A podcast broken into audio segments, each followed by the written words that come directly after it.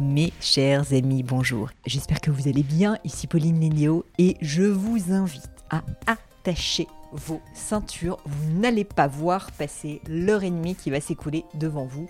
J'ai l'honneur et le plaisir d'avoir à mon micro Catherine Pinvin, qui est la fondatrice de Tartine et Chocolat.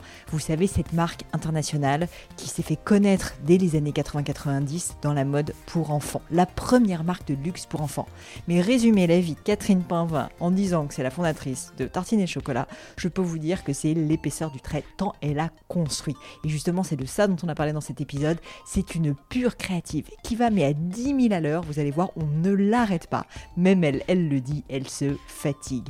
Un épisode passionnant, un épisode touchant que je vous invite vraiment à écouter jusqu'au bout.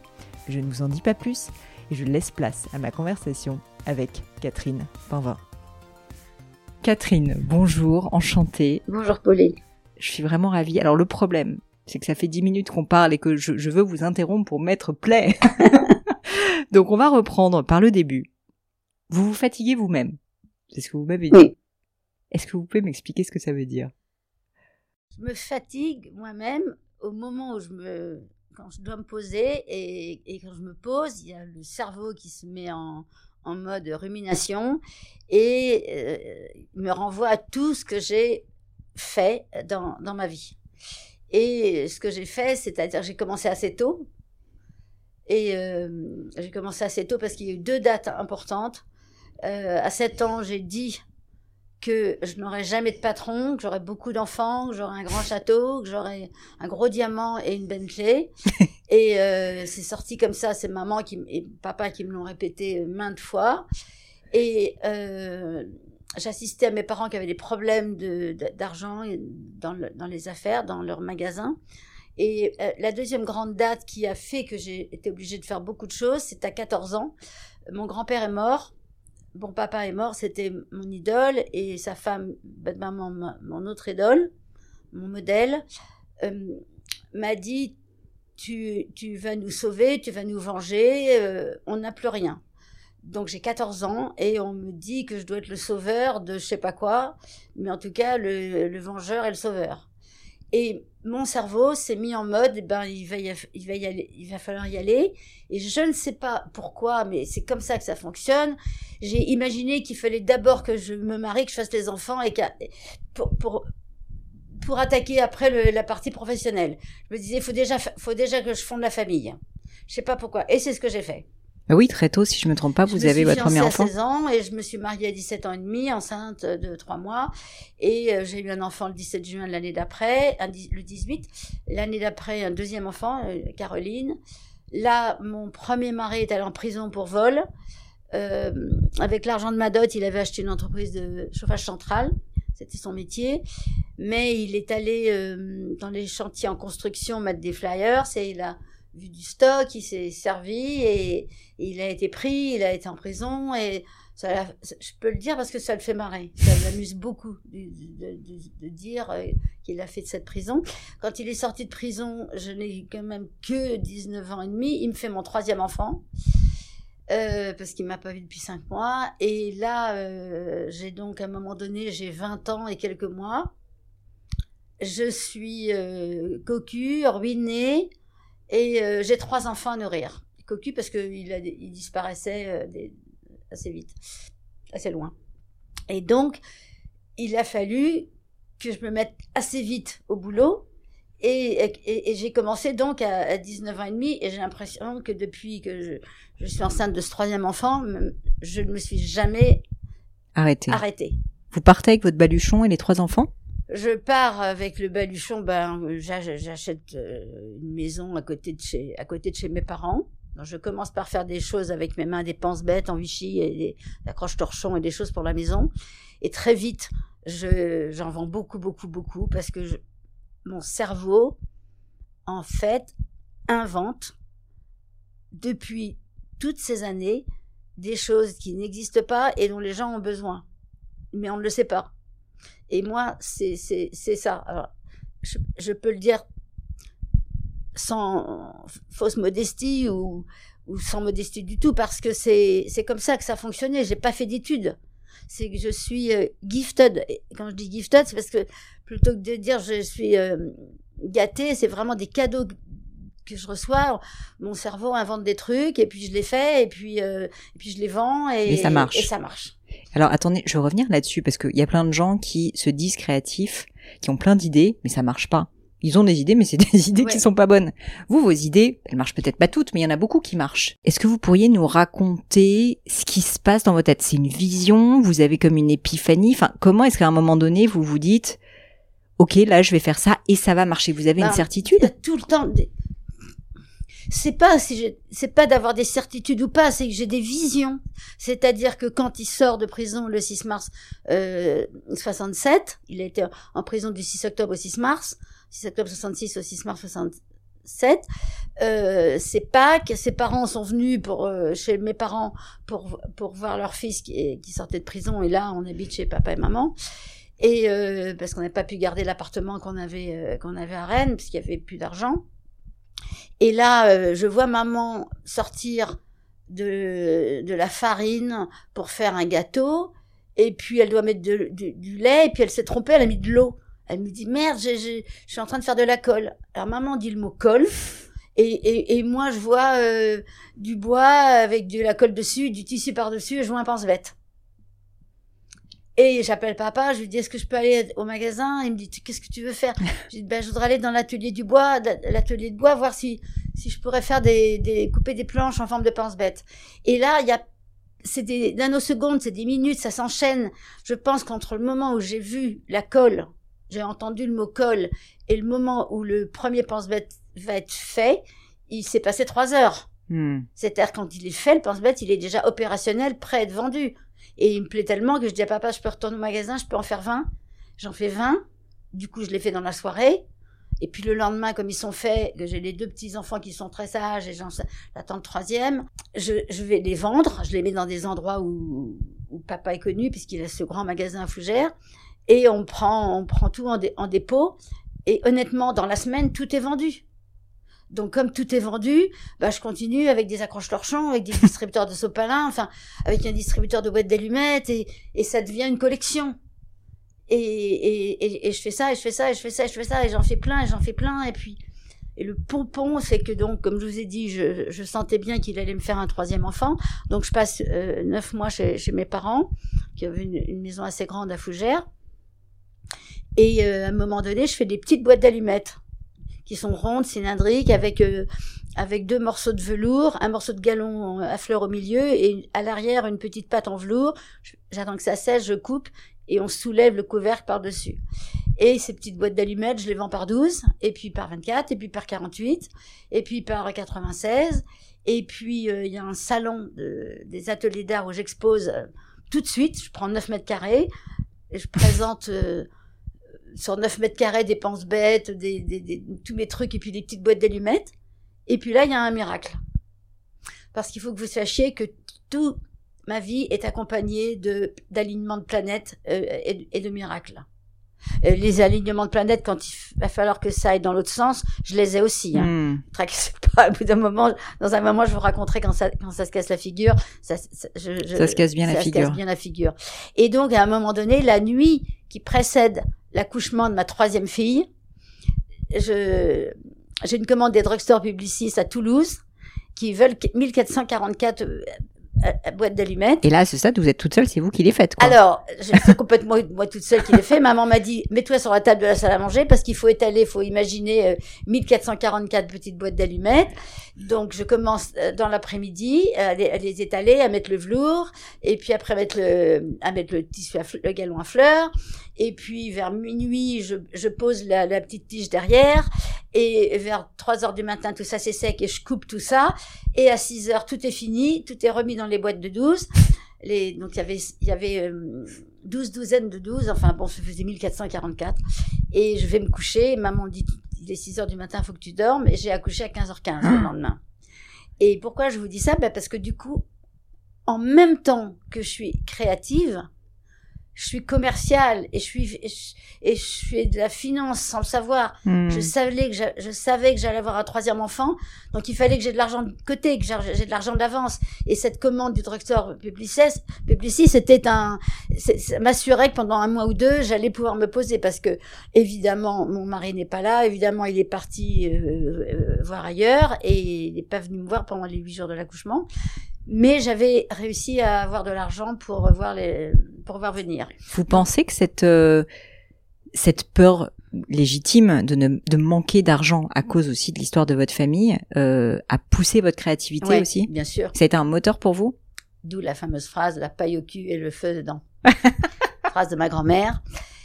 Oui, j'ai vu mes parents tout perdre. J'ai bonne, ma bonne maman m'a expliqué que la distillerie avait euh, été allait fermer. Enfin oui, tout ça et et, et comme moi j'ai manqué. En fait, moi j'ai manqué.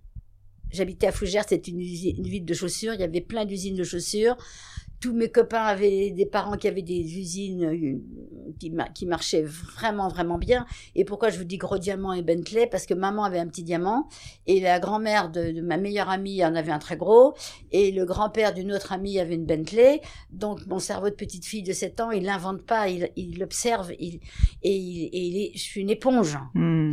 Et, et, et tout le monde allait en vacances au sport d'hiver et, en, et l'été au bord de la mer. Et moi, j'allais euh, dans une maison qui ne me plaisait pas au bord de la mer juste un mois, sinon j'allais chez mes grands-parents. Donc j'ai manqué, j'estime que j'ai manqué. Et je voulais pas, je voulais manquer de rien pour mes enfants.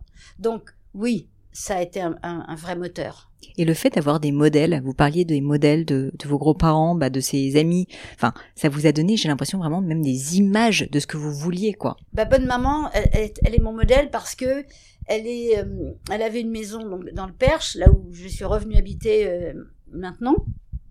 Elle avait une maison et elle avait une femme de ménage et elle avait ce qu'on appelle une jeune fille, on disait des bonnes. Alors, on dit plus ça, mais à cette époque-là, tous les soirs, je voyais bonne maman qui rangeait sa cuisine et je disais, bonne maman, pourquoi tu ranges tout puisque demain t'as Denise et madame euh, Cahu qui viennent et, et, et elle me dit, si tu veux garder du personnel, il faut le respecter et quand elles arrivent, il faut que, il faut pas qu'il y ait de désordre. Et, et, et ça, ça été marqué euh, dans ma tête et, j'ai, appliqué cette règle toute ma vie durant, toute ma vie durant. Et je me rappelle quand Margot avait 14 ans, on était dans un, dans mon sixième et, dernier château et, euh, et elle me dit, maman, ce soir, on peut pas tout laisser sur la table de la cuisine. Ça veut dire laisser le ba- bazar sur la table, de la salle à manger dans la cuisine. Je lui dis, mais il n'en est même pas question. Jamais on fera ça, Margot. Jamais.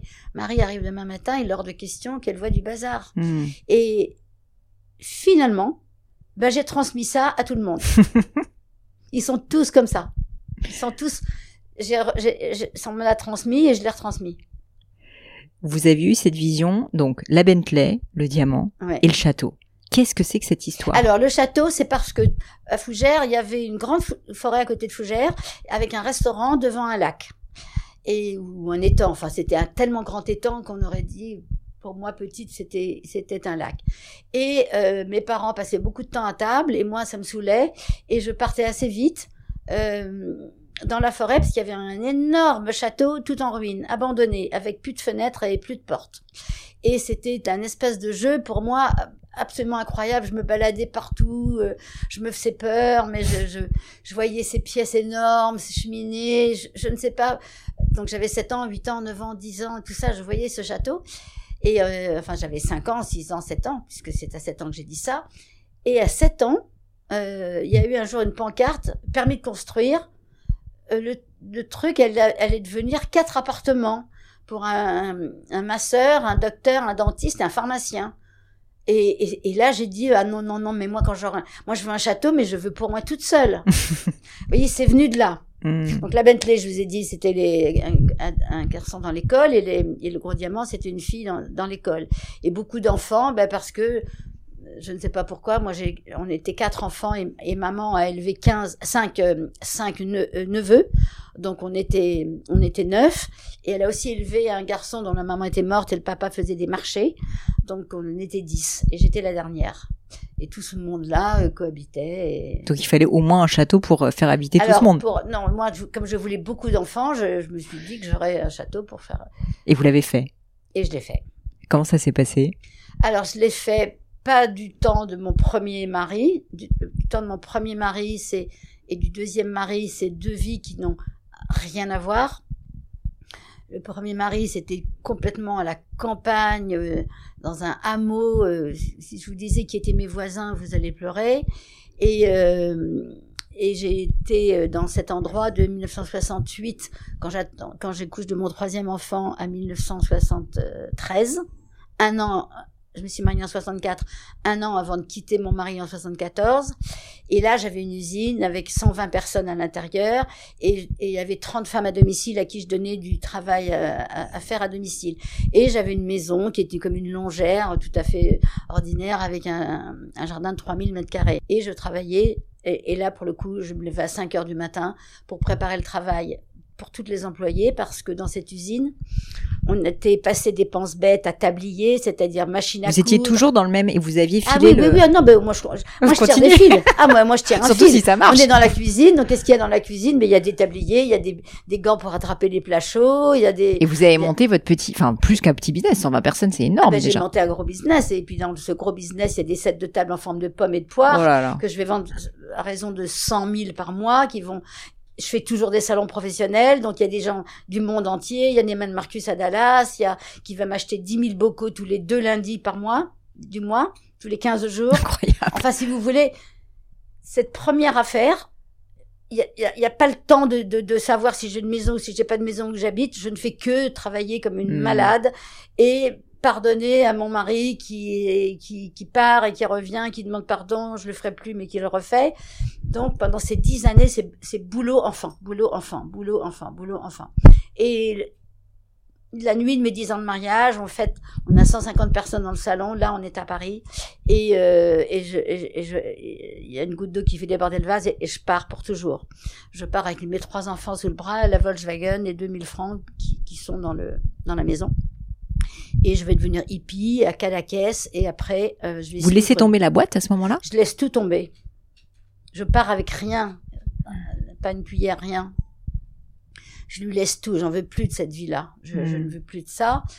Donc, Et ça a été un quand je flash vous dis là que je suis aussi. fatiguée, c'est parce que ça fait dix ans que je travaille comme une brute. Je pars à une heure et demie du matin dans la Volkswagen avec les trois enfants en pyjama. Tout est toujours dans, tout est toujours dans l'urgence. Dans, je fais vite, je fais vite, je fais vite. Donc, je vais être hippie pendant deux ans, mais on reviendra là-dessus. Et puis, à un moment donné, le 18 octobre, donc je suis hippie toute l'année 75 et, et 76, même s'il y a un retour de six mois à Paris où on me propose un job tellement cher payé que je le prends pour six mois. Mais c'est pas pour moi. Donc, même si je suis très cher payé, je donne je donne ma démission. Et je retourne en Amérique, sur l'île de Martha's Vineyard, où j'avais déjà été avec des hippies et euh, où j'avais déjà vécu un an. Et là, euh, le 18 octobre 76, à 10 heures du matin, dans le brouillard sur la plage à Martha's Vineyard, à côté de la maison des gens chez qui je, je- je dors, Jacqueline Kennedy arrive avec ses deux enfants qui doivent avoir 13 et 15 ans, d'après la date. Et, euh, et là, j'aurais dû aller lui parler. Parce que sur cette île, qui est toute petite, qui fait 47 km par 17, j'étais la Frenchie qui avait une usine, qui avait trois enfants, euh, une femme, euh, qui avait déjà une vie absolument incroyable à, 20 à 27 ans. Enfin bon, j'aurais pu lui. On avait des tas d'amis communs. On avait des James Taylor, on avait euh, Carly Simon. Enfin, on avait des gens de l'île et j'aurais pu. Eh ben, c'est pas ça qui, qui m'arrive. Ah non non non, c'est pas ça. Là-haut, il, il, il, lâche pas. Et là, il m'envoie la photo de l'enterrement de, de, de John Kennedy, où les deux enfants ont des petits manteaux bleu ciel. Donc le petit garçon est au garde à vous. Cette photo a fait le tour du monde. Et, et, et je me dis, d'où viennent ces petits manteaux bleus? Et je me dis, tu ne peux pas savoir d'où viennent ces manteaux bleus.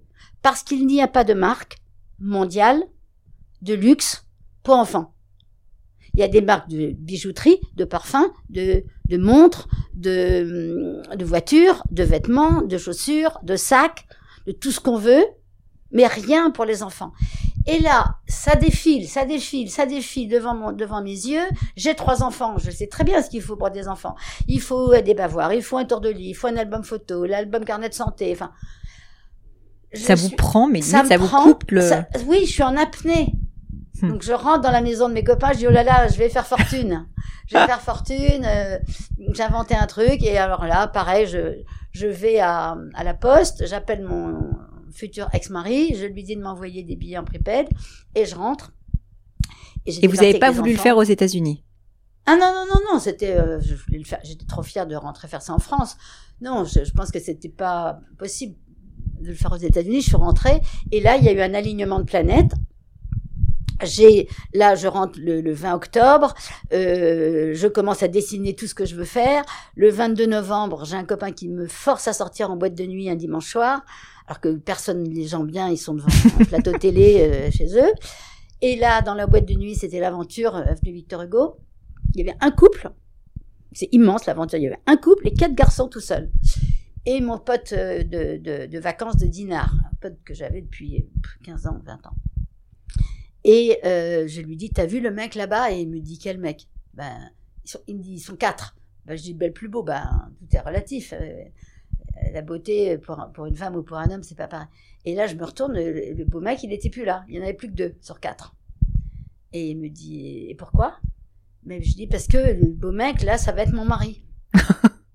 Donc il me dit ah c'est con et puis il se moque de moi. Il me dit c'est con, il saura pas le pauvre mec il a failli être ton mari. Ouais. ouais mais de toute façon c'est toujours pareil, euh, personne m'écoute. Je veux rentrer chez moi, ramène-moi à la maison et tout. Bertrand Pinvin et avait raté le train de 22h30 pour aller à Lyon faire Sciences Po. Il ne voulait pas rentrer chez lui de peur de se faire engueuler. Il est passé à l'aventure euh, 3 minutes 40, chercher les clés du studio d'un pote pour dormir et, pour prendre le train de 6 heures du matin. Donc, je me suis, je suis allée voir les deux garçons qui restaient. J'ai demandé son numéro qu'on ne m'a pas donné. J'ai donné le mien. Et, euh, et le lendemain, bah, à 6 heures, il a pris son train. Il est allé à Sciences Po Lyon. Il est sorti à 5 heures. Il a mis sa main dans sa poche. Son pote lui avait dit, il y a une nana qui te cherche. Il lui avait donné un petit euh, bout de papier avec mon numéro. Et il m'a appelé à 5 heures. Euh, en prenant ses, Winston. Et, et puis il m'a appelé et, euh, et il m'a donné rendez-vous le 4 décembre de la même année, donc c'est rapide. Hein. Ah bah. 18 octobre, 22 novembre, 4 décembre. Oui, puis deux minutes dans la boîte de nuit quand et même. Puis deux minutes dans la boîte de nuit. Et, euh, et là, on est sortis ensemble. Il m'a donné rendez-vous à, il m'a donné rendez-vous à minuit parce qu'il était avec une fille. Il m'a dit le temps que je, on a déjeuné, mais il est tombé amoureux de moi visiblement à, à table au déjeuner. Et puis, euh, finalement, il m'a appelé à 11h du soir. On s'est retrouvés à l'aventure. On a dansé un slow, c'est If You Leave Me Now de Chicago. C'est la seule fois que j'ai dansé avec, avec mon mari, qui a été mon mari 23 ans. Et le temps que je divorce, on s'est jamais quitté, et on s'est mariés. Donc tout ça euh, très vite et, j'avais déjà commencé tartiner et chocolat. Et à Noël, il vient, j'étais dans l'usine en train de fabriquer, j'avais dit à mon mari, va-t'en que je puisse venir euh, produire les, 25 modèles créés. Et Bertrand m'avait dit, t'as quoi comme maison? Ben, Je dis, j'ai trois chambres, donc il était venu avec des potes. Et mes enfants ont donné des noms à tout le monde. Bonne soupe, mauvaise soupe, spaghetti, ketchup. Et Bertrand s'appelait chocolat. Hmm. Et moi, on m'appelle tartine parce que je mange du pain et du beurre tout le temps. Et dans la nuit du, 16 au 17 janvier 1977, on va dire très tôt le matin, je ne sais pas ce qui m'a pris. J'ai fait la relation entre tartine et chocolat. J'ai appelé papa pour lui dire Papa, je vais faire fortune. C'est ça, t'es bon. Tu, vas faire fortune. tu me réveilles tout le temps à 7 heures du matin, euh, pour un oui, pour un non. déjà, il y a 15 ans, tu m'as dit que tu allais faire fortune. C'était pas faux. Papa, j'avais fait fortune. Et là, euh, je vais à l'INPI pour déposer le nom parce que ça, la femme d'affaires est toujours cachée derrière la, créative ou la créatrice et la financière aussi. Et là, je vais à l'INPI, la nana me dit euh, dans quelle classe? Alors je lui dis ben alors il y aura des vêtements, il y aura des chaussures, il y aura des landaux, il y aura des lits, il y aura du papier peint, il y aura des rideaux, il y aura des, des biberons, des, des, des stérilisateurs. Elle me dit, bon, vous pouvez mettre tout ça par écrit? Alors je mets tout par écrit, elle, elle, elle s'isole elle revient 40 minutes plus tard en me disant il y a 23 classes, ça fera 9000 francs. Ok, alors on les prend où les 9000 francs hein? Là, ça fait deux ans que je suis hippie, que je mange du riz complet et des gâteaux en Amérique et à Cadaqués. Et à Cadaqués, on vole pour, dans les épiceries pour se nourrir. Mmh.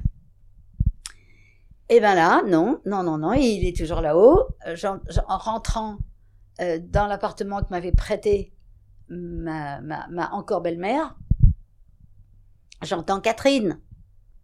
Et là, c'est un type qui était en prison en même temps que mon mari. On est en 77, qui était en prison en 66, en même temps que mon premier mari.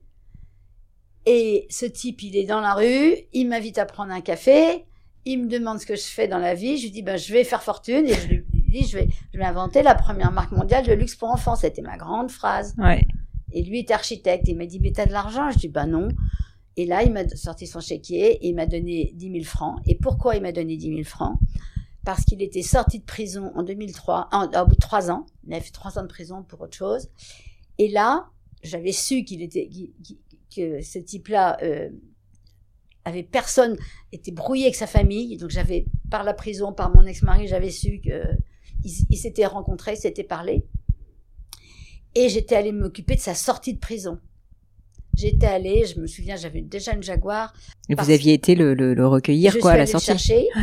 J'ai mis les Rolling Stones à, à, fond dans la voiture et je l'ai emmené sur la plage de Dinard euh, marcher dans le sable et, les pieds dans l'eau et sans lui, sans lui poser de questions.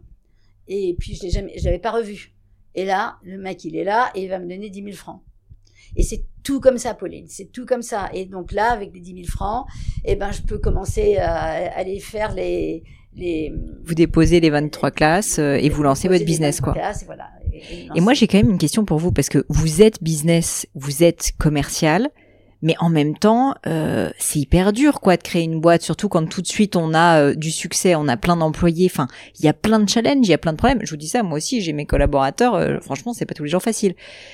Mais là, il y en a zéro. Ai, au début, oui. Ouais, mais avec l'usine, par ah, exemple, bah, avant, vous en aviez. Puis 3, puis 5, puis 7, puis 9, puis 22, puis 42. Puis...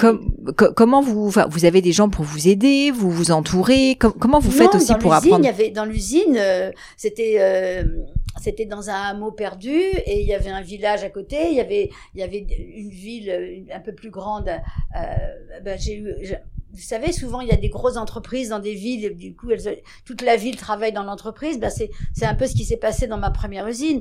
J'ai eu besoin de trois filles, et puis de 12, et puis de 22, et puis voilà, j'ai, mais je, non, je ne suis pas entourée. Mon ex-mari s'occupait de l'administratif quand il était là.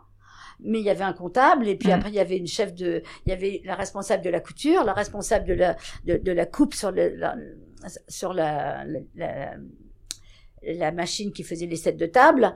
Et puis, il y avait quelqu'un à l'impression, à la sérigraphie. Il y avait Monsieur Dinet qui faisait les dessins au propre. Non, les gens... Je, je, je, Vous tracez votre route. Je traçais. Rien n'était difficile. Et avec tartine et chocolat, vous vous dites tout de suite, vous allez tellement vite, vous dites tout de suite, je vais le faire, je fonce, je, le fais, seul. Et je fais, mais j'ai l'expérience de l'usine d'avant, donc je prends tout de suite, je prends tout de suite un stand euh, au salon de la mode enfantine qui va être en septembre, hmm. mais entre temps, mais entre-temps, il, il va se passer encore plein de trucs. Entre-temps, j'ai 10 ans de plus que Bertrand et j'ai trois enfants. Hmm. Et Bertrand a pas dit à ses parents mon âge. Hmm. Donc, euh, il pense que j'ai 24 ans et...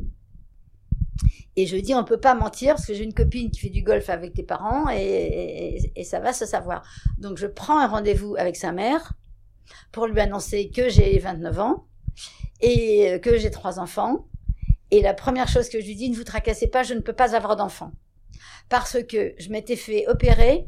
Alors j'ai eu trois enfants, mais j'ai eu des, fausses couches. Enfin, ça a été assez compliqué sur ce plan-là, jusqu'au jour où j'ai fait une grossesse extra-utérine à 21 ans et euh, à presque 22 ans, et j'ai dit de tout fermer, de, de, de hmm. ligaturer à gauche, à droite. Je voulais plus entendre parler de bébé, j'en avais trois. Et, et mon mari en volage, je, je, et l'usine étant très grosse, je, ne sais pas ce qui m'a pris. J'ai fait ça. Et donc je dis ça à cette dame, à, Madame Pinvin. Et euh, elle devait avoir la trouille de me rencontrer. Il y avait sa fille aînée qui était là. Et sa fille aînée, euh, euh, je lui demande ce qu'elle fait dans la vie. Elle me dit, ben, je fais plus rien. Je me suis fait lourder hier. J'étais chez je sais plus qui. Elle était dans une boîte de chemise. Et je me suis fait larguer par mon mari cette nuit. Ah. Et elle me dit, vous, vous faites quoi? Alors je lui dis, ben moi, je suis en train de monter la première marque mondiale de luxe pour enfants. Ah bon, ça consiste en quoi? Donc je développe. Et je lui dis, euh, mais pourquoi je lui dis ça? Mais pourquoi je lui dis ça? Vous voulez venir avec moi? Tout est comme ça dans ma vie. Vous voulez venir avec moi? Je réfléchis pas. Et avec le recul? Et donc elle me dit, bah c'est quoi les conditions? Ben, Je dis, ben une, une SARL, c'est 20 000 francs le capital minimum. J'ai déjà mis 10 000 et moi, j'ai déjà déposé la marque à mon nom. Il n'y a plus qu'à monter une société et euh, si vous vous mettez 10 000, on aura 50% chacune. Bref, dans la semaine, elle se décide, elle vient avec moi. On va et elle me dit bon, on fait comment maintenant? Alors je, donc j'avais mon stock par tout par euh, tout par 50. 25 roses, 25 bleus, avec les 10 000 francs supplémentaires. J'avais acheté du tissu à papa et j'avais pu fabriquer les, les, tout ça par, par 25-25. Euh, Alors je lui dis, ben, il faut vendre. Et le plus dur, c'est de vendre. Mais j'ai une astuce. Elle me dit, ah bon, c'est quoi?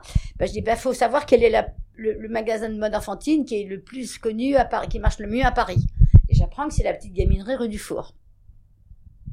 Donc je lui dis, je vais aller les voir et je vais prendre un rendez-vous je prends un rendez-vous à 3 heures. Le propriétaire, il est là, Monsieur Berger, il me, il me, il me regarde même pas, il parle avec des clientes, les vendeuses me disent non, non, c'est lui qui va vous recevoir.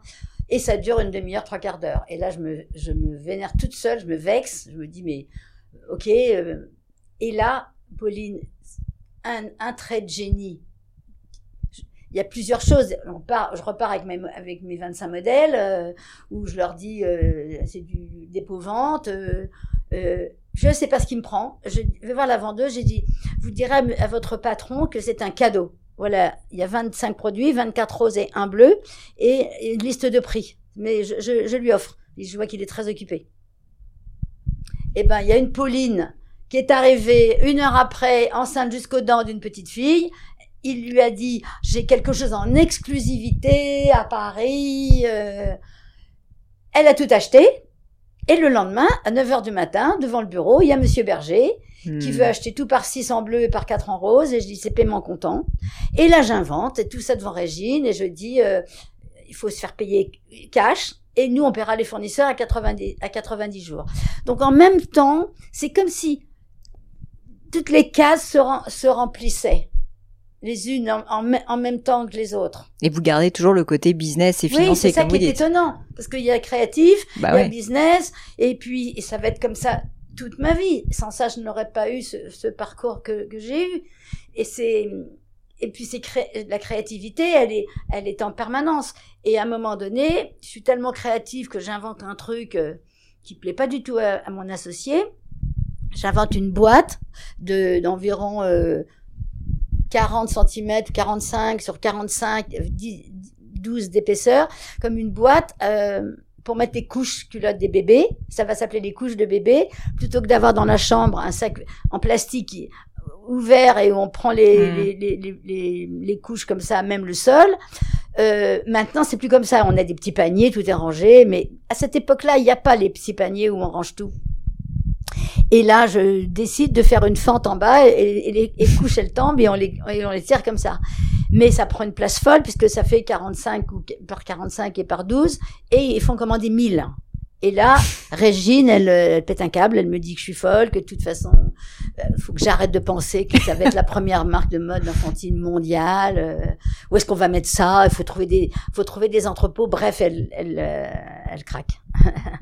Et, euh, et, donc Régine vous a laissé tomber à ce moment-là? Régine, je lui dis bon si tu veux, je m'aperçois qu'on n'a pas le même rythme, donc je lui propose de lui vendre mes parts. Et je, moi, je sais ce que ça va valoir mes parts. Donc vous allez voir pourquoi je vous raconte cette histoire. Donc je lui propose de lui vendre mes parts 500 000 francs, alors que, j'ai mis 10 000. Ouais. Vous voyez, de la marge au crève, hein, ouais, ouais. qui est une, note de mes maximes. Elle me dit, mais t'es complètement dingue, j'en parle à papa. Et, et, deux jours après, elle me dit, papa dit que pas plus que 300 000, parce qu'on avait quand même fait du chiffre. C'était 18 mois. On a été associés 18 mois. Et Monsieur Berger qui continuait d'acheter les Galeries Lafayette et le Printemps et les drugstores et. Et vous, vous voulez lui vendre vos parts? Vous voulez pas vous euh, racheter les siennes? Non, c'est pas ça. Ce que je vois, j'ai déjà une autre idée en tête faire des hmm. caleçons pour hommes qui vont s'appeler Suspense. Je sais pas pourquoi j'ai pensé à ça. Peut-être parce que Bertrand met des caleçons et que et qu'il il dit qu'il a beaucoup de mal à trouver des, beaux caleçons. Donc je ne sais pas pourquoi j'invente une marque de caleçons qui va s'appeler Suspense, vendue dans des petites boutiques de, de, de 9 mètres carrés avec un comptoir, une super gonzesse euh, qui, qui va être la vendeuse, un caleçon, six tailles, euh, mille couleurs et euh, et vous finissez par lui vendre Et finalement, et ben finalement non parce qu'il y a, je vous dis là-haut le bon Dieu, il est, il, il me lâche pas. ce soir-là, elle rencontre un type qu'elle avait vu un mois plus tôt dans un, dans un restaurant, à qui elle avait dit au moment où il partait, vous avez vraiment des, des beaux yeux. Le, pauvre mec, il est revenu pendant un mois tous les jours dans ce restaurant, c'était le Stella à Paris, avenue Victor ah Hugo, pour essayer de retrouver Régine. Et là, le jour où on se met quasiment d'accord sur 300 000 francs, euh, il est là. Donc elle dîne avec lui, elle passe la nuit avec lui, il la demande en mariage, et le lendemain, elle me dit, c'est je ne te rachète pas tes parts, je te vends les miennes, mais ça ne vaut pas plus que 40 000 francs. J'ai demandé à papa euh, quatre fois la mise, c'est déjà incroyable. Je lui donne 50 000 francs. Et je suis restée donc toute seule avec tartine et chocolat. Et je n'ai pas perdu votre question initiale. Le château, comment ça va? Ben, au bout d'un, Moi, je l'avais perdu. ah non, non, mais moi, je perds pas. Et au bout de six mois, je gagne déjà tellement d'argent que j'achète mon premier château. Hum. Incroyable. Six mois. Alors il faut, il y a une, il y a un, il y a un, montant à donner, 20% que je n'ai pas. Donc je demande à papa s'il peut me prêter euh, et pour ça. Et j'ai en tête de j'ai en tête de, de, faire une licence avec des Japonais parce qu'entre temps j'ai aussi ouvert une boutique Faubourg Saint-Honoré. Hum. Comme on veut être luxe, j'ai pris une boutique Faubourg Saint-Honoré et j'ai écrit sur la vitrine Paris, Tokyo, New York. Alors que vous n'aviez pas du tout de boutique. Alors, je n'ai pas du tout. Et la première cliente qui rentre, elle est japonaise. Elle est achetée chez Seibu au Japon. Je vous dis, il ne me quitte pas là-bas. Il aurait pu m'envoyer une nana du Texas ou je sais pas où. Euh, non, de Seibu. Et donc, 15 jours après, j'avais déjà un contrat avec, un, avec les Japonais. Donc, je vais à la banque. Donc, j'ai un, un, un, vrai contrat. Et papa qui me, qui me donne 200 000 francs. Et je m'achète mon premier château comme ça. Et comme c'est des châteaux où on habite, on les revend et on fait des plus-values et on paye pas d'impôts. Et, et ce château, il est à 80 km de Paris. Donc, comme il y a des gardiens. Le gardien, c'est le chauffeur, il m'emmène à mon bureau. Et donc vous, vous n'habitez pas physiquement à Paris, vous habitez dans le château. Ouais. Et vous faites des allers-retours avec Paris. Et je crée de chez moi. Je et pourquoi, pourquoi vous décidez de pas être sur Paris? Ça serait quand même plus pratique au niveau de l'organisation. Non, non, non, j'ai pas envie. J'ai envie de mes enfants, j'ai envie qu'ils soient à la campagne. Euh, les, les, filles sont à l'école à la campagne. Euh, euh, Nicolas aussi. Nicolas, il habite un, peu plus avec son père, mais enfin. Euh, donc les filles, elles ont, elles ont 11 ans et elles ont, elles ont 13 ans, et 13 ans et 11 ans et demi, et, et elles sont à l'école à Dreux, et, et bon, et je vais, j'ai juste été un petit peu à Paris euh, en 76 pendant six mois où je les ai eu avec moi à Paris, mais je, je n'aime pas Paris. Je, je, je, ne suis pas, je suis pas à l'aise à Paris. Je suis agoraphobe. Je, je, n'aime pas Paris. Donc vous voyez, il y a, y a des, je suis protégée aussi. J'ai l'impression que, alors je travaille, oui, au milieu de toutes ces, tous ces dons cumulés qui se font que j'arrive à décider d'avoir cette boutique-là, de décider de faire ça, de, prendre toujours des décisions. Mais comme je suis la seule styliste, je suis la propriétaire, je suis la PDG, j'ai pas beaucoup de résistance en face de moi. Alors j'embauche des secrétaires, j'embauche un directeur commercial, un directeur financier. Euh, c'est assez facile. Et puis mes filles vont bientôt avoir 16 euh, et 17 ans et vont venir me, rejoindre. Hmm. Et, euh, et, les choses fonctionnent, fonctionnent très bien. Et et à un moment donné, je me dis, euh, dans une affaire, il faut de l'argent frais pour ouvrir des boutiques. Ça coûte vraiment cher de louer. Et je me dis, bon, bah, je vais faire comme Pierre Cardin, je vais faire des licences de produits. Hmm. Et là, c'est euh, pourquoi j'invente ça, je ne sais pas. Mais vous voyez, donc Pierre Cardin, je le connais pas. Euh, euh c'est pas mon monde. la mode, c'est pas du tout mon, mon monde. Et surtout, ce monsieur, il est plus vieux. Enfin bon, je et je raconte ça à Bertrand, je dis, je vais faire des licences de produits. Ah bon, mais tu vas faire quoi? Ben, Je dis, ben, par exemple, je vais faire des poussettes et des landaux. Ah bon, mais comment, mais quoi? Et il y avait un type qui avait une grosse usine de poussettes et landaux qui, pendant que j'avais ma première usine, était venu un jour me demander 5000 petits sacs à goûter pour enfants en plastique. Et je lui avais fait ça dans un délai record. Et je me dis, mais je vais aller voir ce monsieur. Philippe Monod. Je vais voir Philippe Monod à Dijon et je lui dis, voilà, vous faites des poussettes qui sont bordeaux, vertes et noires et bleu marine, enfin je sais pas quoi. Moi, je veux qu'elles soient faites dans mon tissu rayé bleu et blanc, et rose et blanc. Combien vous vendez vos landaux? 1000 francs. Bon, bah, le mien, on va le vendre 1200 ou 1300, mais vous allez me donner 6%. Donc 6% de 1300, vous allez avoir encore une marge de 24% pour vous supplémentaire. Il dit oui. Hmm avec un minimum garanti. Et c'est grâce à ce minimum garanti que je pouvais payer mon. En fait, je voulais payer mon emprunt de maison. Hmm. Tout est lié, vous voyez, le, perso, le, le, boulot, tout. Il y a une mixture dans mon cerveau, on dirait qu'il y a des. ça s'aligne. Comment? Ça s'aligne, quoi. Ça s'aligne. Et là, bah, une fois que vous avez fait une licence de Lando, Poussette, Transat et, euh, et euh, parapluie pour mettre sur de la poussette, mais c'est une autoroute, parce que je suis allée voir le monsieur Peluche après. Et monsieur Peluche, c'est chez lui que j'allais couper mes sets de table avant d'avoir les moyens d'avoir la hmm. grosse machine. Puis vous étiez la seule marque à faire ça, la première. Donc, il me fait mon, hmm. ces peluches marron et on va les faire en rose et bleu. Et puis après les peluches, et eh ben, on a fait une licence de chapeau, et une licence de chaussures, et une licence de parapluie, et une licence de papier peint, et une licence de, de, de lit, enfin deux licences de lit, et de la confiserie, et puis je sais plus quoi. Et après, le fameux parfum en 85. Hmm. Donc tout ça, c'est avant 85. Tartine chocolat, c'est 77. Donc je fais une vingtaine de licences. Et en 85, le bouquet final, le, petit sang le petit sambon avec Givenchy. Que j'ai eu le parfum quand j'étais bébé. Ben, vu qu'on en vendait euh, des, des millions pas la par an, et qu'on m'en parle toutes les semaines, je crois, les petits sambons.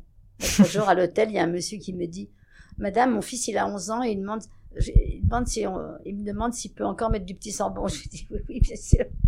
Dites-moi, Catherine, vous avez parlé de beaucoup d'alignement et de bah de là-haut, en fait, le fait qu'il vous, il vous a guidé, il vous a aidé. Mais vous disiez aussi au début qu'il y a eu quand même des, des moments plus difficiles et que de temps en temps, bah, ça monte très vite, mais ça descend très bas aussi. Ah bah, c'est, c'est quand Bertrand quitte. Donc c'est plus à titre personnel. C'est à titre personnel. Dans les affaires, euh, dans les affaires, si je peux vous citer une affaire, en 87, il y a, hum, il y a un type incroyable qui dirigeait toutes les licences de Dior en Amérique et en avait marre de, qui prend une année sabbatique. Dans son année sabbatique, il est à Paris. Pendant qu'il est à Paris, il habite au Bristol, qui est l'endroit où je dors. Et sa fille a un bébé à New York et il demande au concierge où il peut acheter, euh, où il peut acheter des vêtements de bébé. La boutique est à 100 mètres du Bristol. Il va dévaliser la boutique. Et puis euh, après, il va en Italie, puis il se fait suer. Il a, lui qui bosse, qui a bossé 18 euh, heures par jour pendant 23 ans, il, il, en a marre. Il s'ennuie. Et là, il est appelé par une boîte qui s'appelle Carter. Carter, c'est le petit bateau à l'échelle américaine. Ok. Et euh, pour enfants. Et là, on lui propose un pont d'or. Il accepte. Il y va. Et, euh, et, il visite ses locaux, ses nouveaux locaux, et il voit, euh, il demande la création, les produits, puis rien lui plaît. Il dit non, non, mais vous avez rien compris là. C'est pas ça qu'il faut faire. Il faut, moi je connais une marque, euh, vêtements pour enfants en France, tartines et chocolat. Et là il y a une fille qui ouvre un placard et c'est rempli de trucs pour me pour me copier. Ils ont déjà, euh, ils, ils, ont, ils connaissent déjà. Et ce type, il fait un truc plutôt que de, de continuer à me copier il prend son téléphone, enfin, il, essaie, il demande à quelqu'un de trouver mon numéro, le numéro de téléphone du siège. Il m'appelle. Il s'appelle Monsieur Mathura. Il m'appelle et il me dit, je vous invite à déjeuner. si vous voulez venir à deux, je vous envoie deux billets de Concorde. Et ça a commencé comme ça. Donc, toute l'année 87, à raison de sept allers-retours en Concorde avec mon avocat et le premier avec ma fille Emmanuelle et les six autres avec mon avocat. Le temps de déposer les 23 classes dans les 52 euh, États, ça nous prend un an et on doit signer un jeudi, un jeudi 6 euh, novembre, mais le dimanche, Bertrand fait le marathon de New York avec mon avocat. Donc je lui dis, écoutez, on va pas signer jeudi parce qu'on sera pas là, mais on arrive samedi, mais on pourrait signer lundi. on est dans le bureau le lundi et euh, il dit il y a une clause qu'on n'a pas faite, on n'a pas dit quel coiffeur vous vouliez, on a oublié de parler de votre, on avait trouvé l'hôtel, quel genre de voiture j'avais, enfin bon, tout un truc surréaliste. J'allais gagner une, quand je dis une fortune, une fortune. Je touchais 6% du chiffre d'affaires minimum, enfin bon. Hmm. Et des, et, Vous aviez la licence partout aux États-Unis. avec... tout de suite, il, ouvrait des boutiques, il, il, en vendait partout. Et il fallait que je dise dans quel hôtel je voulais dormir, quel type de chambre. Enfin, et puis là, il avait oublié le coiffeur. On avait oublié le coiffeur. Oh, attention. Et donc, on fait coiffeur, et à un moment donné, il dit à tout le monde de partir. Et il garde que mon avocat. Il y avait Bertrand, il y avait la femme de mon avocat, on était tous les quatre, c'était... Et, et il avait cinq ou six personnes avec lui, et là, il dit à tout le monde de partir.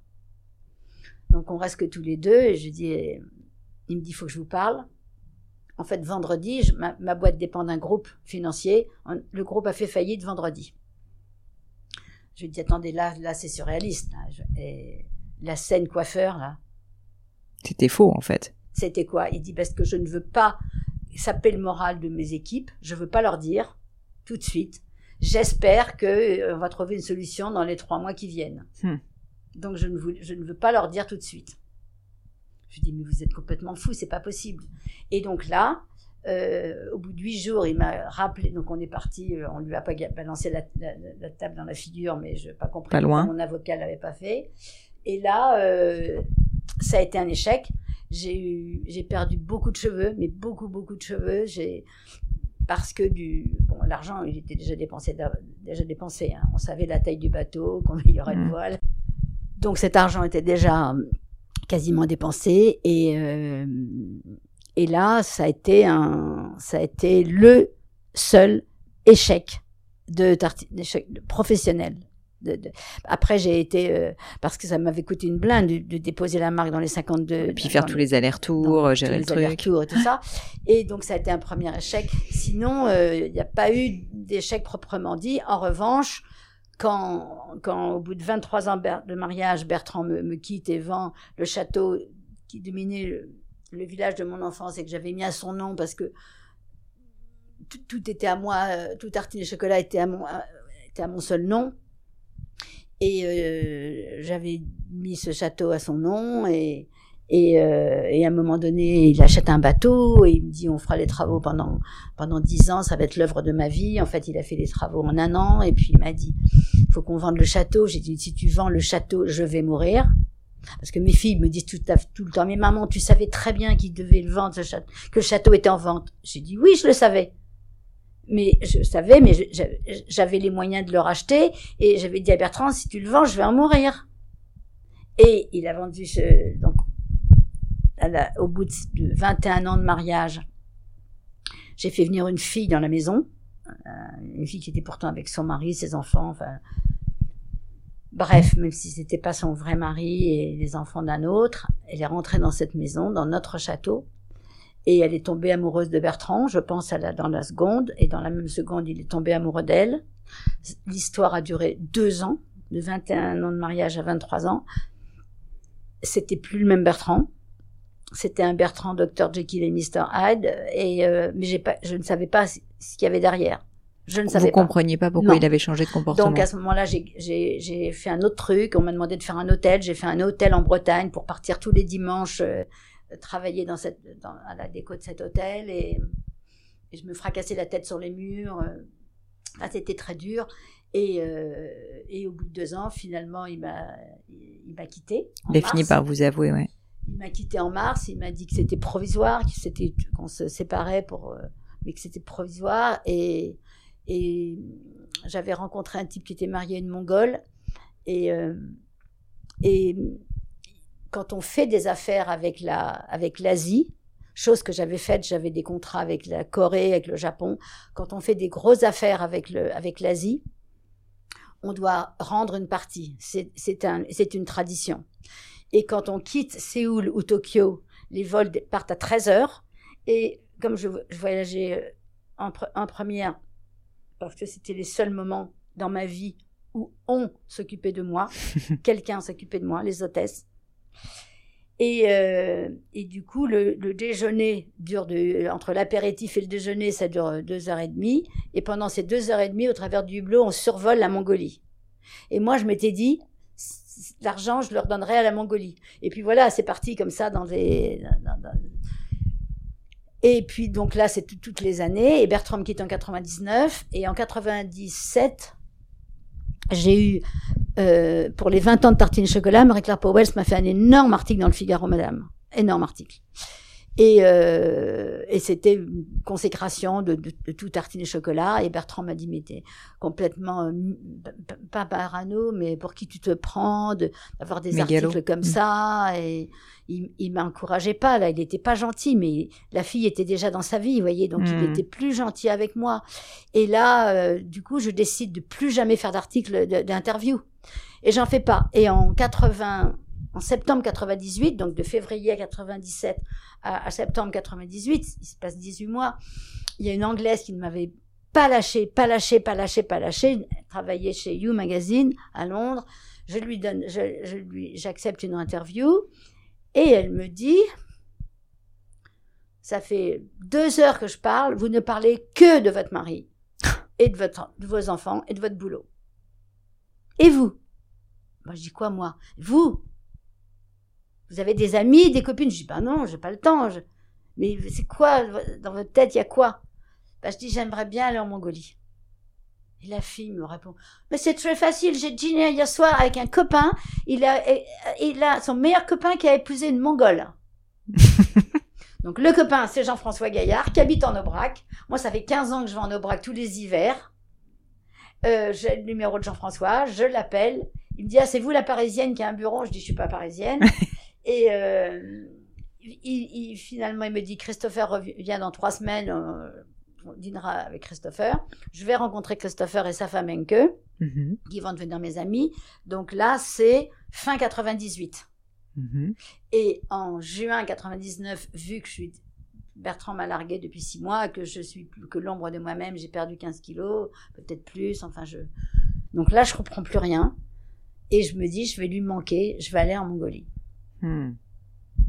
Donc je pars en Mongolie le 4 juin à 2 heures, et en fait, euh, il va vendre le château le 4 juin à 4 heures, la voisine. No comment. Donc quand je reviens de Mongolie, j'ai plus de mari, j'ai plus de château, je sais plus qui je suis. Et euh, je vais rester dans cet appartement pendant un certain temps. Et c'est au mois de mars de l'année d'après que je, je suis tellement mal que je, je, je vais me, dans une clinique psychiatrique au Vésinet.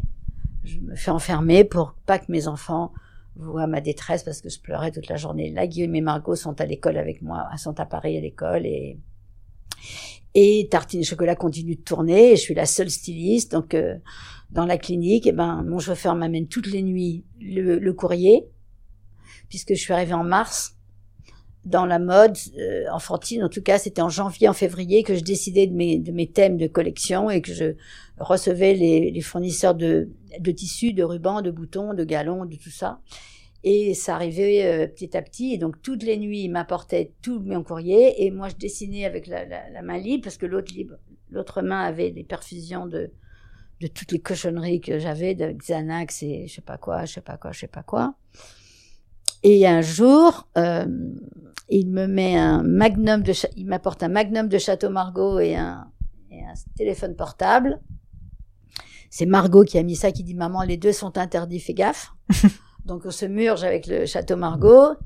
Et le lendemain matin à 10 heures, le téléphone sonne. C'est la fille d'Aubra qui dit Mais vous êtes tout, Catherine, je vous vois plus depuis un an. Et je lui dis, et je pleure, et je lui dis Bertrand m'a quitté. Elle me dit Arrêtez de pleurer, aucun homme en vaut la peine. Je m'évade de la clinique. Je vais voir personne dans mon appartement. J'attends que Guillaume et Margot sortent de l'école. La Range Rover qui a pas démarré depuis trois mois est super sympa. Le lendemain matin, elle démarre et nous la partie en Aubrac. Et j'achète sur la place du village, il y a deux cubes et un énorme rectangle.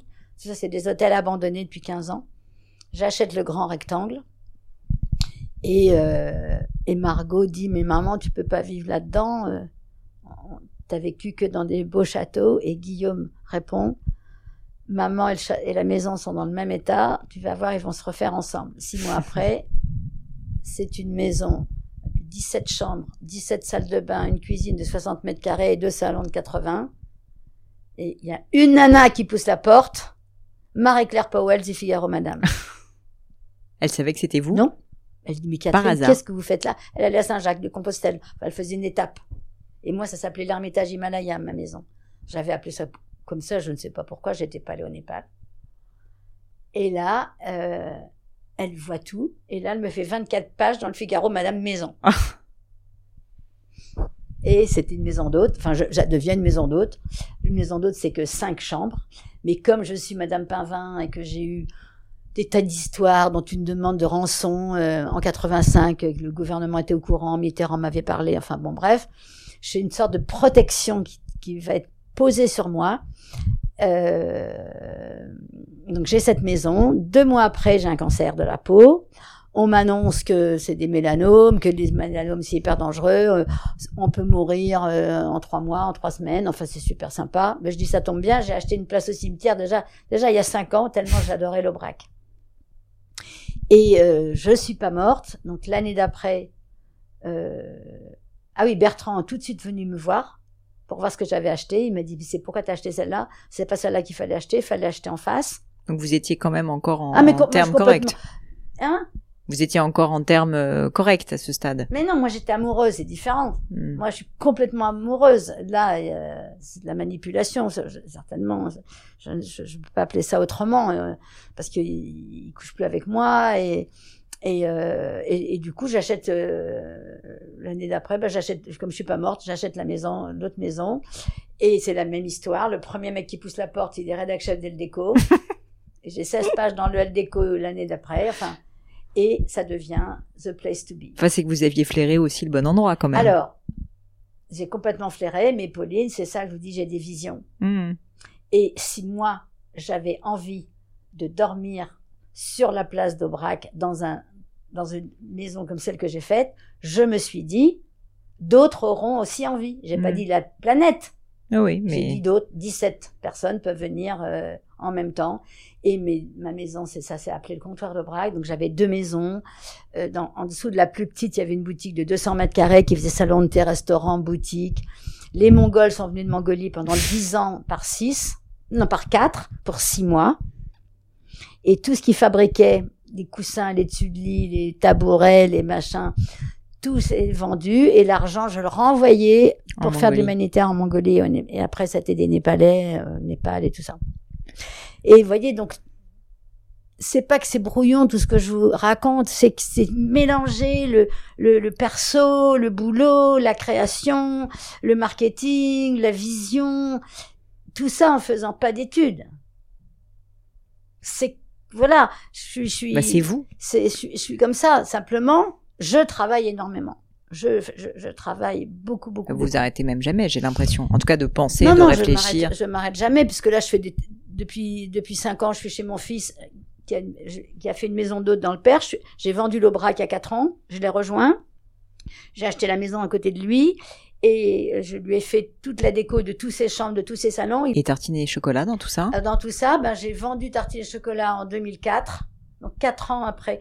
Pendant quatre ans, j'ai quand même eu tartiner et chocolat parce que j'ai eu un, un, échec, mais d'un autre ordre. puisque vous m'avez parlé des échecs qui vous font tomber par terre. Donc là, celui-là, je tombe de, du haut de la Tour Eiffel euh, dans les égouts de Paris. Mon licencié coréen qui donne 2 millions de dollars par an, 500 000 tous les trois mois. Le président prend sa retraite en 2002. Il y a un jeune qui, le remplace, qui continue de me payer. Et mai 2003, il n'y a rien qui arrive. Hmm. Donc euh, j'appelle avec mon directeur financier et il dit écoutez, je, reprends mes marques, je, je, vous paierai le mois prochain. Le mois prochain, rien. Fin juin, rien. Juillet, rien. Donc en août, je lui dis je vais venir vous voir. Il me dit non, je viens. Il vient me voir en août. Et pendant qu'il vient me voir, je vais le chercher avec un chauffeur euh, et, et, une interprète. Guillaume était quelque part à la chasse euh, en Brenne. Euh, il m'appelle, il me dit maman j'ai 42 fièvres. Est-ce que tu peux appeler les filles à la boutique? Elle me trouve un médecin un dimanche. Donc j'appelle les filles de ma voiture et Guillaume me dit renvoie le chauffeur à, Clermont-Ferrand. On se retrouve là-bas. Donc c'est ce qui se passe. On arrive à, et, j'appelle les filles qui me disent, écoutez, Catherine, on n'a trouvé aucun médecin, mais il y a, y a des chamans qui sont là, qui proposent de soigner Guillaume. Alors, ok. Donc, on arrive, euh, le coréen, je lui donne sa chambre, l'interprète, je lui donne sa chambre, et une heure après, Guillaume n'a plus d'otite, n'a plus mal aux oreilles et n'a plus de fièvre. Donc, j'emmène dîner tout ce beau monde, les chamans, le coréen, l'interprète dans le resto d'à côté. Et on sort du resto et la chamane me dit, textuellement, cet homme vous ment, il est le début et la signature de votre ruine définitive. On l'aime bien la phrase. Donc, là, on est, je crois qu'on est le 22 août, et euh, il repart le lendemain, et je dis à Guillaume, bon, voilà ce qu'on va faire. J'ai encore des ronds, je vais t'emmener en, en, Inde avec Margot, on va visiter le Rajasthan, il y a un truc qui s'appelle Travel on Wheel et tout ça. Et je vous emmène là, et puis à New Delhi, je vous laisserai, et puis j'irai passer trois jours à Séoul, voir ce qui se passe. C'est exactement ce qu'on fait à part que quand j'arrive dans la nuit à Séoul, j'ai la carte de visite avec les, les 20 shop-in-shop ou magasins de Séoul. Je donne le mhm. chauffeur dans la nuit. Et là, ben, il y a une photo de moi, comme j'ai beaucoup maigri, je suis assez jolie avec des longs cheveux blancs, avec une mhm. robe rouge, et ça, et ça dit Catherine Pavin présente Alfonso. Alfonso était une marque du nouveau propriétaire. D'accord. Il a ruiné Tartine pendant un an. Tartine ne vaut plus rien. Du coup, les Japonais vont arrêter de payer, les Taïwanais vont arrêter de payer. Et les, et les 2 millions par an n'arrivent plus. Donc il y a 3 millions et quelques qui n'arrivent plus par an. Du jour au lendemain, vous dites à votre, comment vous faites pour dire aux banquiers, ça, ça n'arrive pas. Et moi, je suis au Wyatt en achetant 1930, à l'étage business, euh, certains montants par jour, plus une, une, interprète que j'ai embauchée pour mmh, six mois, plus les avocats, etc. Vous imaginez ce que je dépense.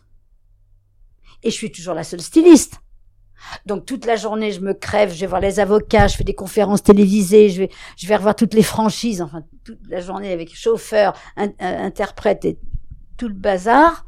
Et la nuit, je vais au fake market, j'achète des, des, des, des, chaussettes, des, des tissus et je, et je coupe là-dedans et je fais des mini pulls, des mini jupes, des mini robes, des mini manteaux. Et tous les vendredis par DHL, j'envoie ça au bureau.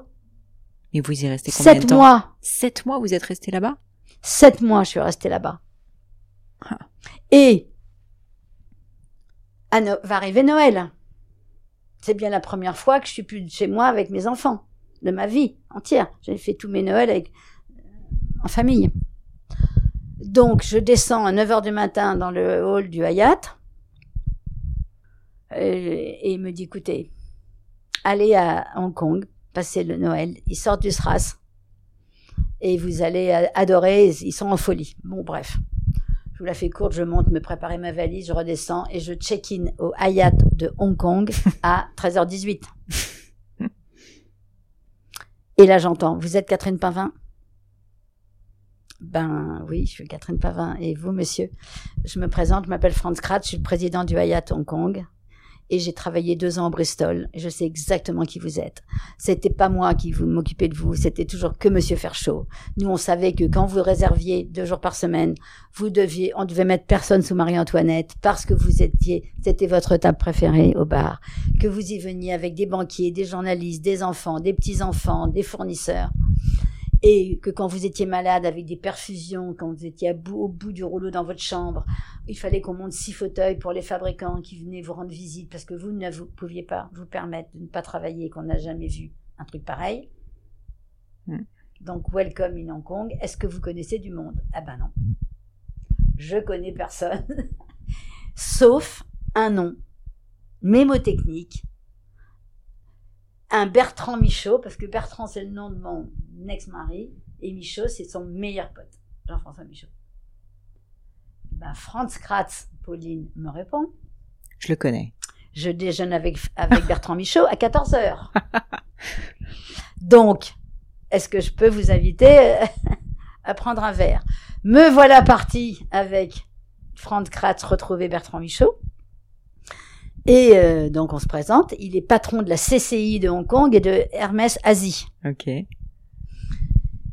Et euh, le téléphone de Franz Kratzson, parce qu'il y a un gros bazar au spa, et, il nous abandonne, et je me retrouve.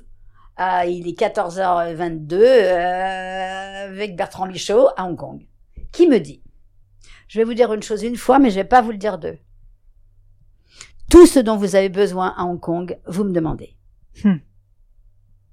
Et je dis en rigolant, bah, j'ai vu une, j'ai vu une Bentley immatriculée Uber 1963. J'aimerais bien avoir une Bentley euh, Catherine 1947. je dis ça en rigolant. Et, euh, et il me dit, ce soir, et vous êtes bien sûr des nôtres. Et chez eux, le soir, bah, il y avait des, des couples comme vous de 40 ans et, et euh, qui n'avaient qui n'étaient pas rentrés à Paris pour la semaine de Noël et qui sont euh, chez Saint-Laurent, chez Ritchie, chez, je sais pas où, chez Vuitton, chez, Céline, chez Arnaud, chez Saint-Laurent. Et on me présente.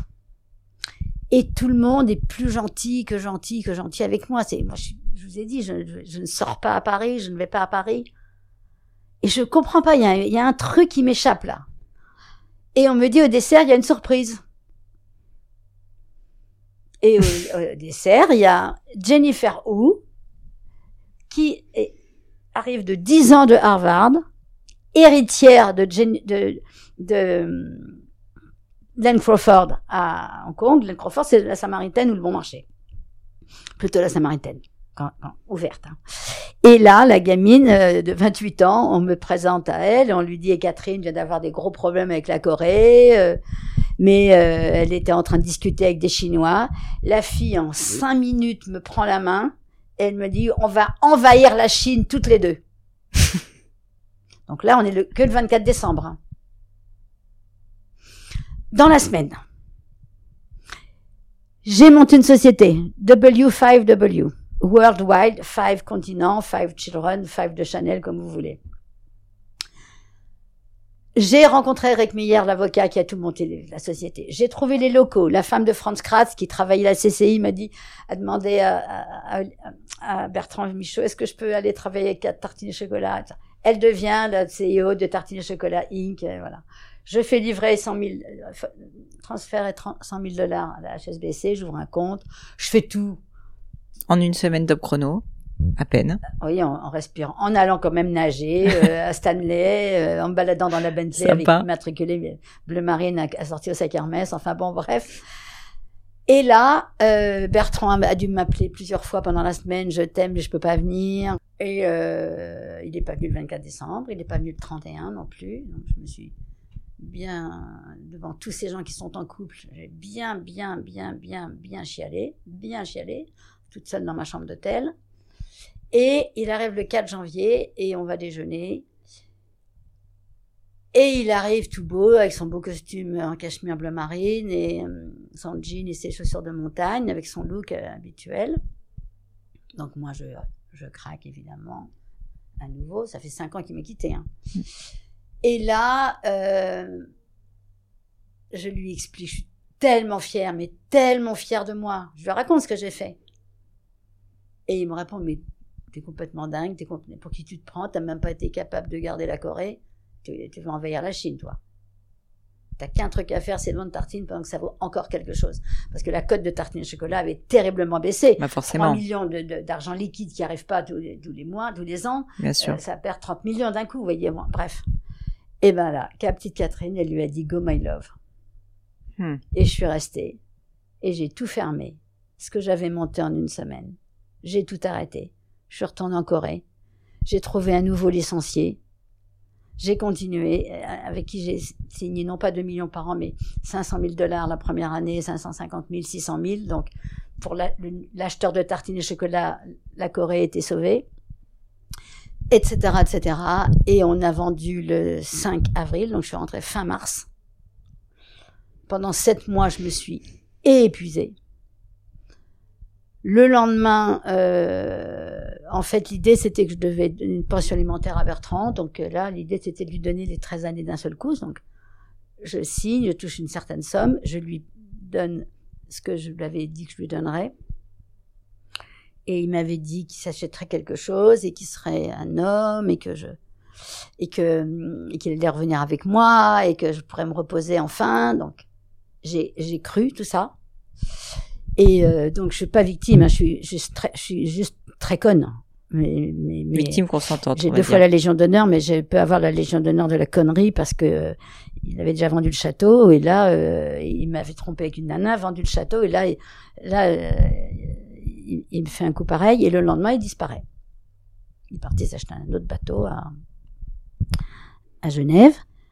Et moi, je savais que j'allais toucher de l'argent pendant cinq ans. On avait fait un contrat de styliste. On m'avait hmm. dit, on va te payer en cinq ans. Est-ce que tu es d'accord de faire un contrat de style? Comme ça, ça t'évite de payer tous les impôts le premier, la première année. Moi, je suis à l'ouest, je sais plus comment je m'appelle. Ça fait sept mois que je respire plus. Euh. Je signe tout ça. Eh ben, je vais à l'hôpital deux jours après pour voir où en est le cancer de la peau parce qu'on l'a quand même vachement négligé pendant sept mois. On n'a pas fait de scanner, on n'a pas fait de contrôle.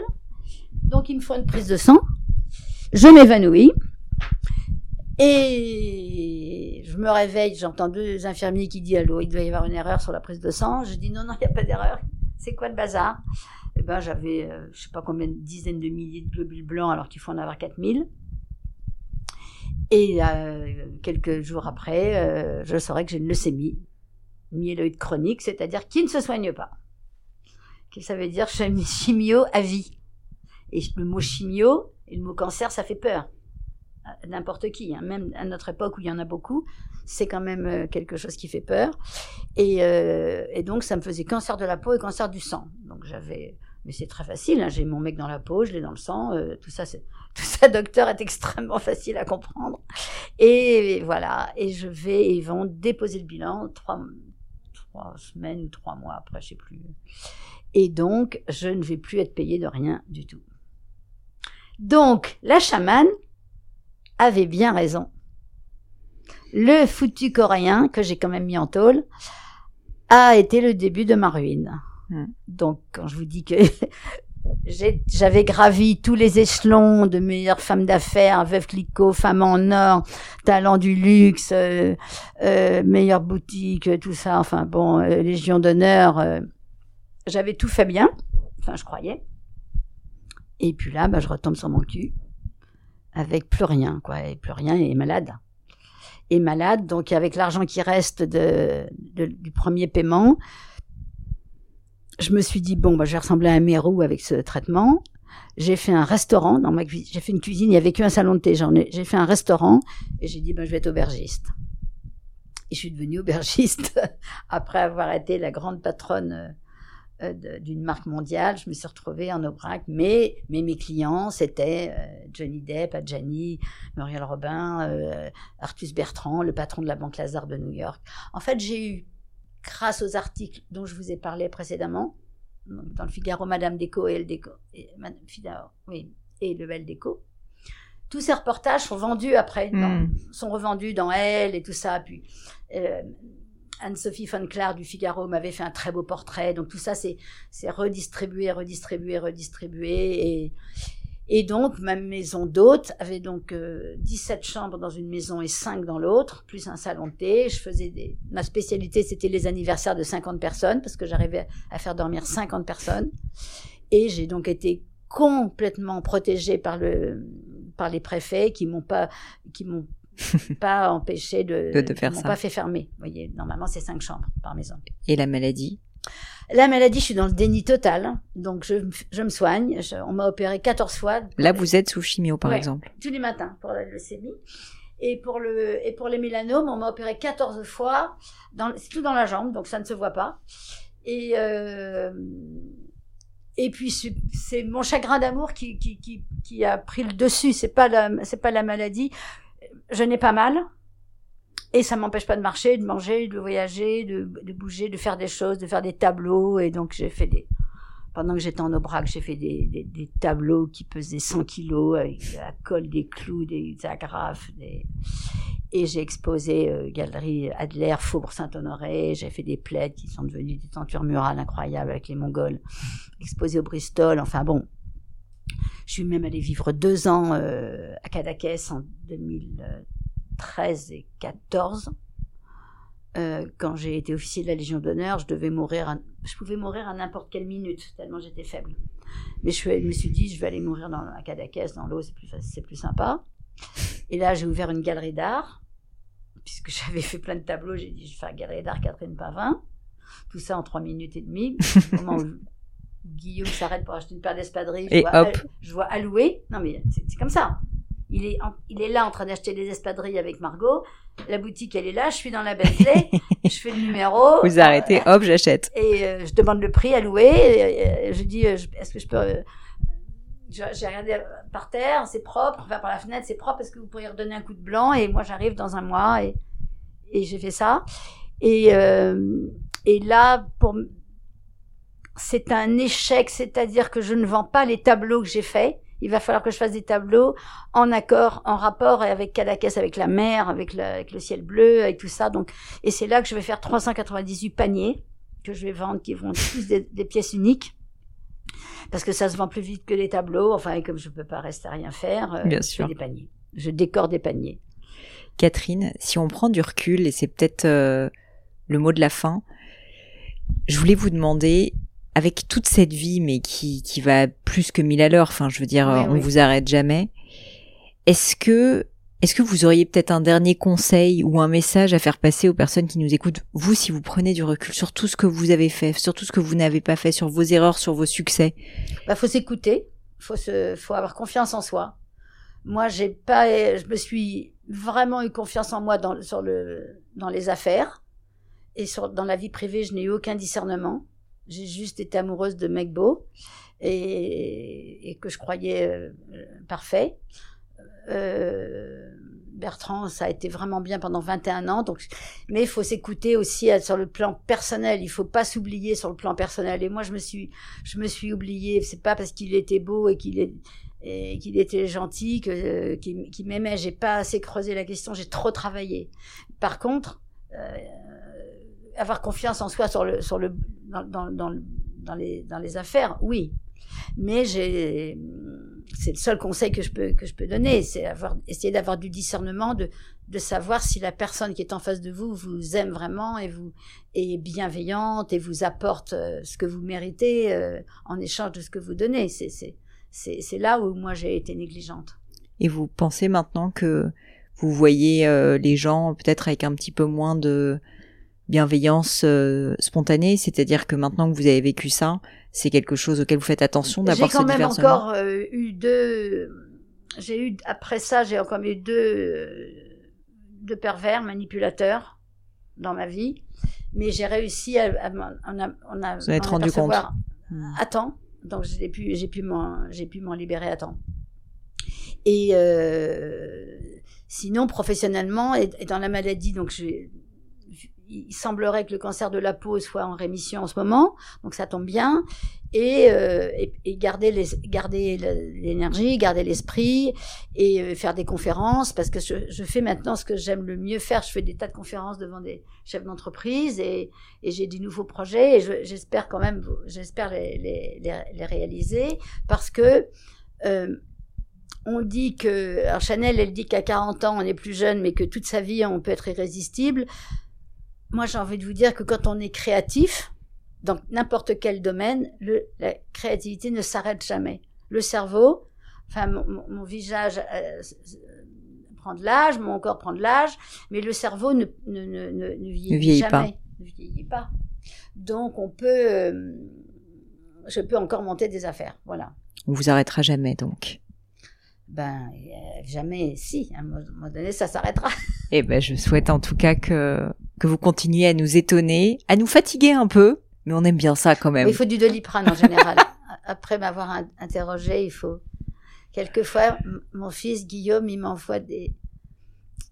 Quand il y a des clients qui viennent parce que ils savent que je suis là et qui veulent me parler, euh, c'est en général à l'apéritif. Dès qu'ils arrivent, ils, ils veulent. euh, Ah, c'est trop beau la déco, ils veulent me parler, donc j'y vais.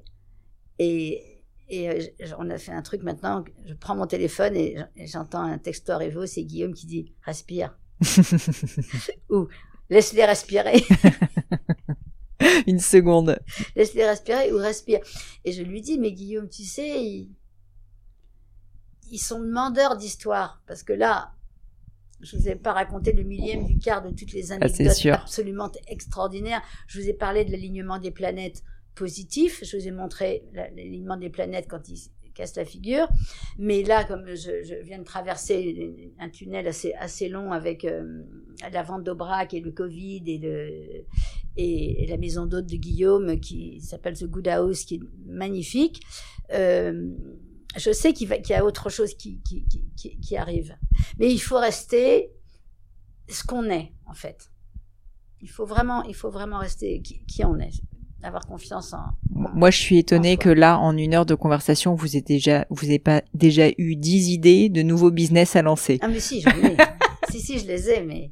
Vous les pu. gardez pour vous. Non, non, je, je les garde pas pour moi. J'ai, j'ai, j'ai, je vais monter des comptoirs pain vin où on va vendre du pain, du vin, mais tout ce qui va autour du vin, c'est-à-dire des tire-bouchons, des verres, des carafes et du sirop, et tout ce qui va autour du pain, c'est-à-dire des couteaux à pain, des corbeilles, du, saucisson, des terrines, du, pâté, du fromage, et on va, on, va faire des, des, des planches, et pour 50 euros à 3 de marge, on, peut, on arrive chez les gens avec, avec un sac dans lequel il y a un pain, un saucisson, une bouteille de vin, euh, un morceau de fromage et une terrine de légumes, euh, pour 50 euros à 3 de marge, plutôt qu'un bouquet de fleurs.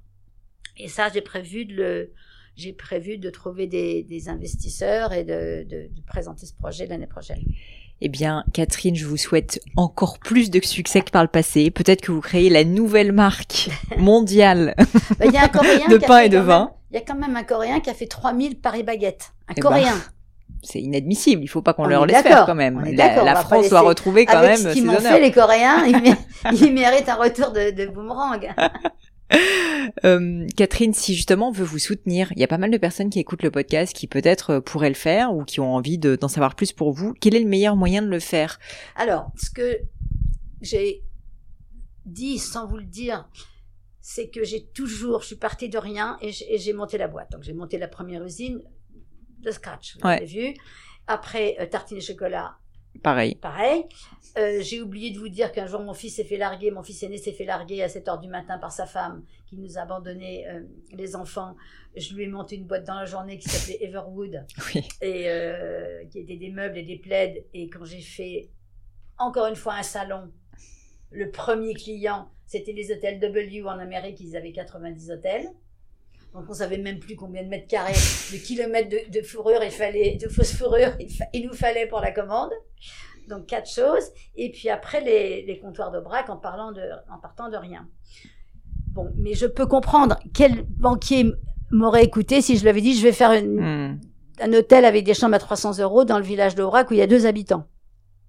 Donc, j'ai, ce que je veux dire, c'est que ma légitimité, elle est d'avoir fait, en partant de rien, seul, quatre affaires qui ont été internationales, puisque même Everwood, c'était du monde, je vendais en Amérique, et du au comptoir d'Aubrac, le monde entier venait des, des, des Japonais en vélo, enfin bon, parce qu'ils avaient Michel Brasse et les couteaux à l'aïeul et tout ça. Et là, maintenant, je ne voudrais pas forcément être propriétaire, mais je- ma légitimité, c'est ce que j'ai déjà fait, et je rêve de rencontrer quelqu'un qui qui m'accompagne dans ce projet parce qu'on est complètement dans l'air du temps, autour du bon pain et du, et du vin, et et je l'ai fait ça à titre euh, expérimental à, chez moi en Aubrac pendant que ma maison était à vendre en 2018 et en 2019. Et j'ai fait, en 2018, j'ai fait 30 000 euros au mois de juillet-août. Et en 2019, j'ai fait 110 000 euros entre juin et septembre. Donc j'ai fait un, un bouquin qui explique tout ça. Tout est déjà prêt pour, euh, pour, pour démarrer. Mais je veux plus être toute seule parce que euh, j'ai 76 ans et même si je suis très dynamique, et même si Coco Chanel avait 71 ans quand elle revient, après 15 ans d'absence, euh, comme Vous avez dit, envie d'être accompagné, on comprend. je, je voudrais juste être accompagnée. Ouais, ouais. Et avec des jeunes ou des moins jeunes. Et, et il faut des jeunes parce que je ne sais pas si c'est nécessaire pour vous euh, dans, dans la joaillerie, mais dans presque tous les domaines, il faut, il faut marcher avec Internet. Bah, bien sûr. il- on a besoin des réseaux, on a besoin des réseaux. Et donc là, ça c'est pas du tout ce que je maîtrise. Eh ben, le message est passé, Catherine. Je vous remercie mille fois pour votre temps. Merci à vous. Bye bye les amis, c'est la fin de cet épisode, mais avant de vous quitter, quelques détails en plus. D'abord pour toutes les infos sur le podcast et cet épisode, ça se passe sur paulinegno.com, vous aurez tout promis, juré. Aussi, si vous souhaitez me contacter pour me poser des questions, me proposer de nouveaux invités, eh bien n'hésitez pas à le faire directement sur LinkedIn, Instagram ou YouTube, je vous attends. Enfin, encore mille merci de m'avoir écouté jusqu'ici, j'espère de tout cœur que ça vous a plu et je vous dis à très vite pour un nouvel épisode.